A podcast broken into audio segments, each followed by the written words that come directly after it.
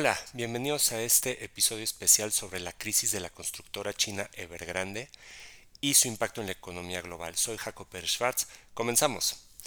Las acciones de Evergrande pierden 22% en un día. Los precios de las materias primas, incluyendo energéticos, divisas en mercados emergentes, mercado accionario, también reaccionaron negativamente entre el 1 y 2% ante el mayor nerviosismo de la recuperación económica global.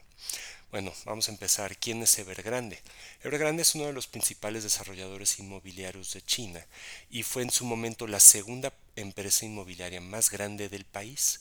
Ha estado involucrado en más de 1.300 proyectos de construcción en toda China y se ha expandido rápidamente en la última década.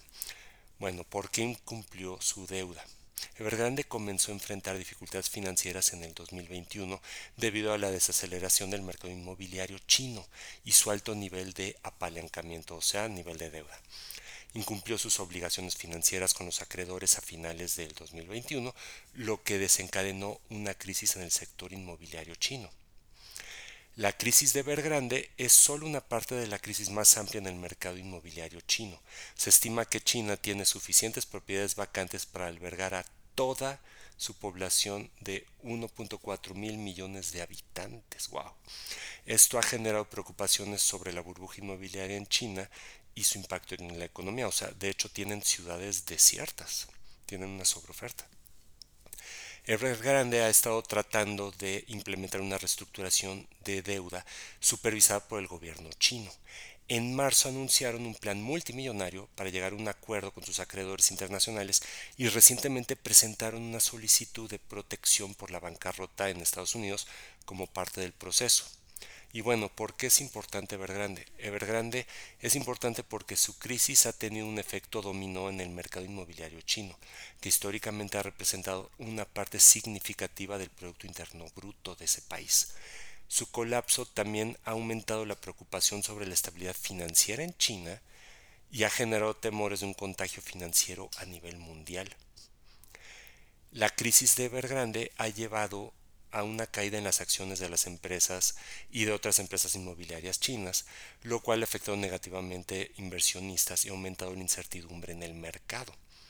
Además ha llevado a la disminución de la inversión en el sector inmobiliario, lo que podría tener un impacto en el crecimiento económico de China. Y obviamente China es el motor manufacturero del mundo. La crisis de Evergrande también ha tenido un impacto en los mercados financieros globales, ya que los inversionistas de todo el mundo están preocupados por las posibles implicaciones de un colapso de esta magnitud en China.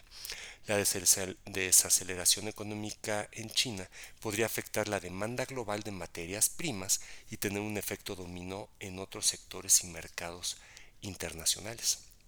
Evergrande anunció el domingo que enfrenta dificultades en su plan de reestructuración de deuda debido a una investigación regulatoria sobre su principal subsidiaria. La compañía declaró que no puede cumplir con las calificaciones para emitir nuevos bonos, o sea, lo que buscan es refinanciar su deuda emitiendo nueva deuda a mayor plazo, lo que se refiere a valores de corto o mediano plazo debido a la investigación en curso sobre Hengda Real Estate Group. Si la reestructuración de Evergrande falla y la empresa no puede llegar a un acuerdo con sus acreedores, podría enfrentar una liquidación donde sus activos se venden y cesa todas sus operaciones. Esta posibilidad ha generado preocupaciones sobre el impacto en la economía y en los inversionistas. Las acciones de Evergrande obviamente se desplomaron este lunes, cerrando 21% más abajo en Hong Kong y arrastrando a la baja las acciones de otras empresas inmobiliarias chinas. La incertidumbre en torno a la reestructuración y la investigación regulatoria ha sacudido a los inversionistas y afectado los, los mercados financieros globales. Evergrande no solo es la única empresa inmobiliaria china que enfrenta problemas, la crisis se ha extendido a otras empresas del sector, lo que ha llevado a una disminución de la inversión y la construcción en el mercado inmobiliario chino. El gobierno chino ha estado supervisando de cerca la situación y se espera que juegue un papel importante en cualquier resolución o reestructuración. Los funcionarios chinos y los inversionistas esperan que la reestructuración ayudaría a restaurar la confianza en la industria inmobiliaria china. La crisis de Evergrande tiene implicaciones globales, ya que China es una parte importante de la economía mundial.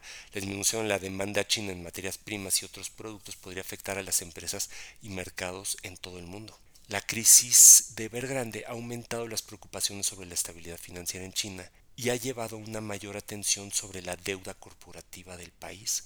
Los inversionistas están evaluando cómo esta situación puede afectar a otras empresas chinas y a la economía en general. O sea, de hecho esto, esto potencialmente es un terremoto en China.